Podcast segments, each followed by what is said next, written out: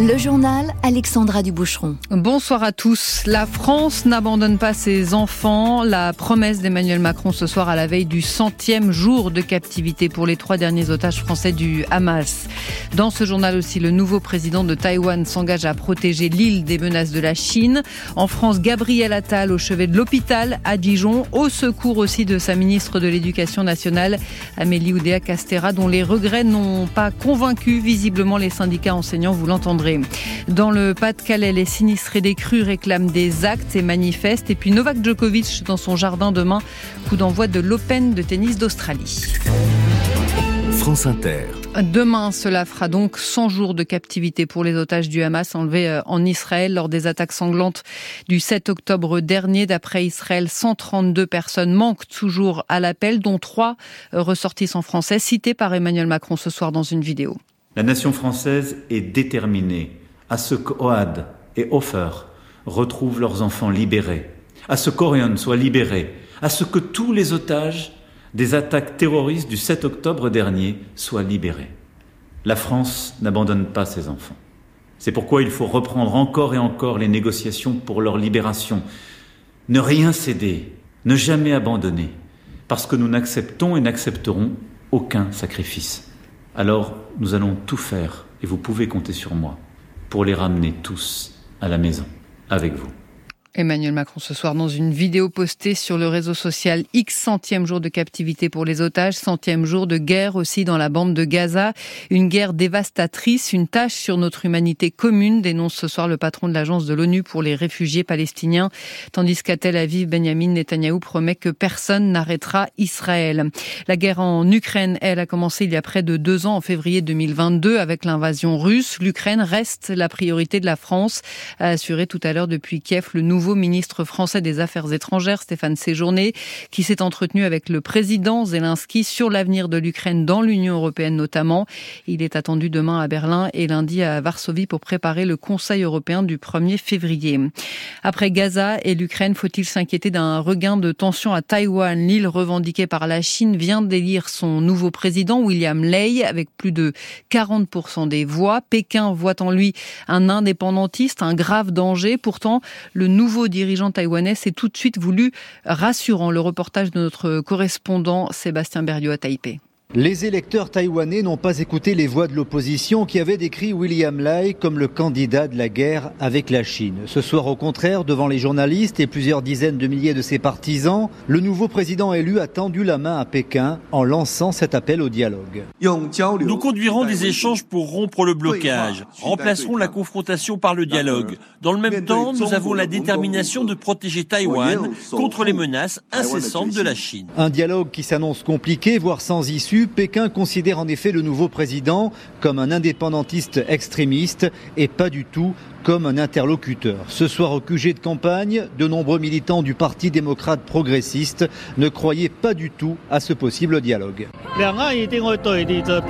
Il est inévitable que les deux rives du détroit de Taïwan s'opposent.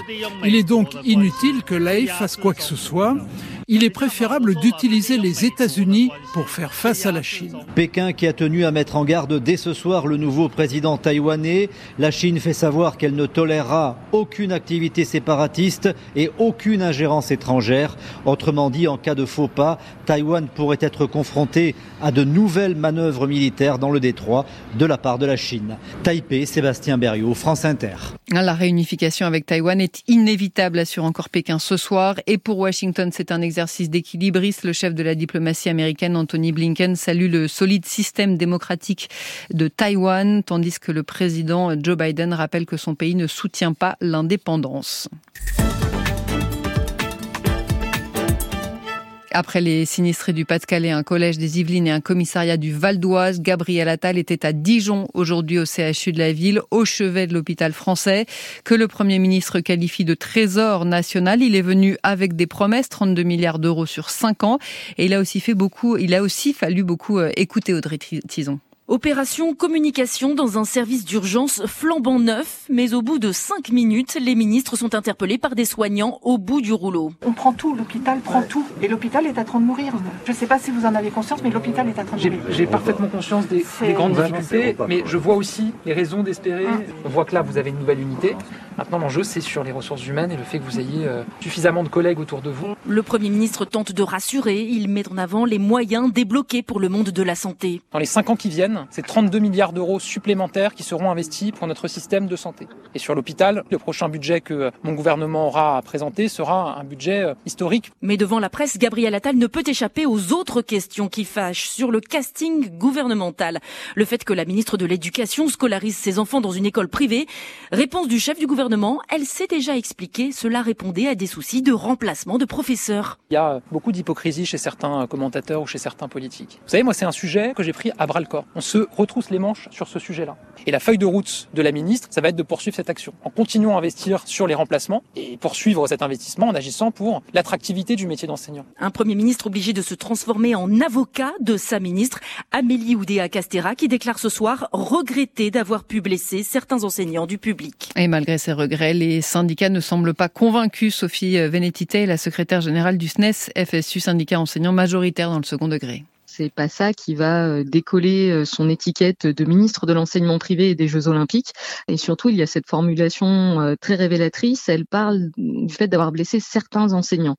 Or, ce qui nous revient depuis hier, c'est bien que de très nombreux collègues, une très grande majorité, voire tous les collègues de l'enseignement public, ont été blessés, choqués par ces propos. Ce matin, samedi matin, j'étais en cours dans ma salle des profs à la récréation de 10h30. Ça ne parlait que de ça. Et en comparant, pour beaucoup de mes collègues, Amélie Oudéa Castera Jean-Michel Blanquer en termes de, de provocation. Ça, c'est généralement des comparaisons qui sont pas de très bonne augure pour la suite et surtout qui révèlent l'ampleur de la colère. Sophie Vénétité du SNES FSU au micro d'Agathe Maheué. L'île de la Réunion en alerte orange cyclonique à la, cyclonique à l'approche du cyclone tropical Bellal.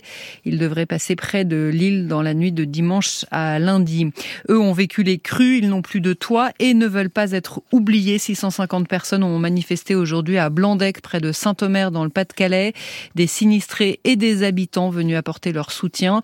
À l'initiative de cette marche, David Villain, il a fondé le collectif Blandec AA, plus jamais ça. On espère que ce qui est annoncé par l'État et ce qui est annoncé par le préfet soit fait vraiment à partir de la semaine prochaine.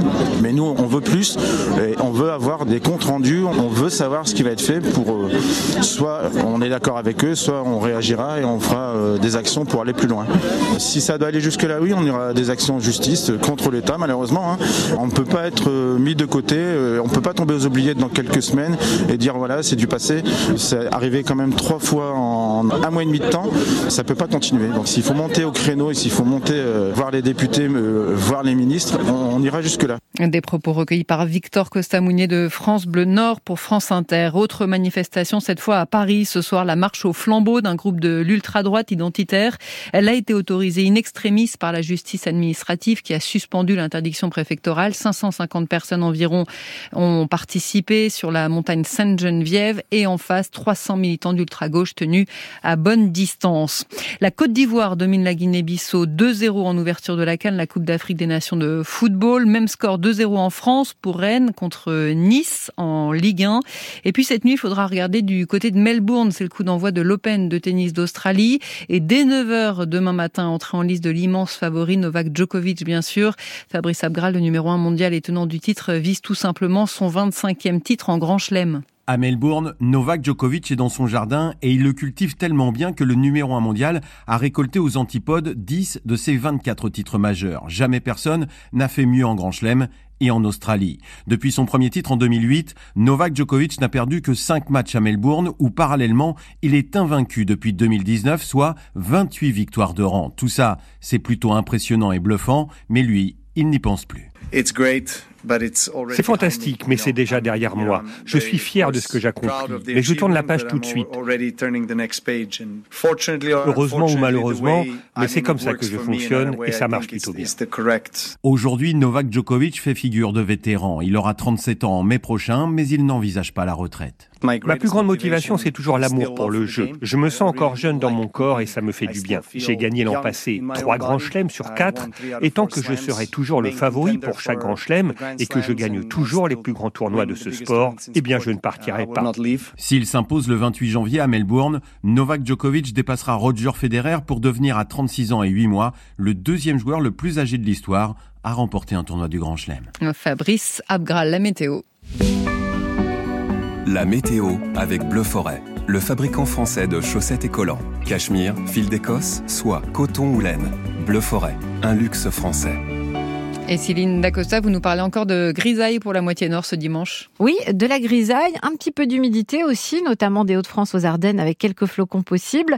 Au sud de la Loire, ce sera également nuageux, mais les éclaircies seront quand même de la partie, surtout à l'est avec un soleil lumineux, mais assez voilé. À l'ouest, là encore, de nombreuses éclaircies, je vous le disais, mais aussi pas mal de nuages jusqu'à l'arrivée en fin de journée d'une perturbation pluvieuse sur le sud-ouest. On aura un petit peu de vent également près de la Méditerranée. Quant aux températures, elles seront encore bien froides le matin, à moins 5 à 0 degrés.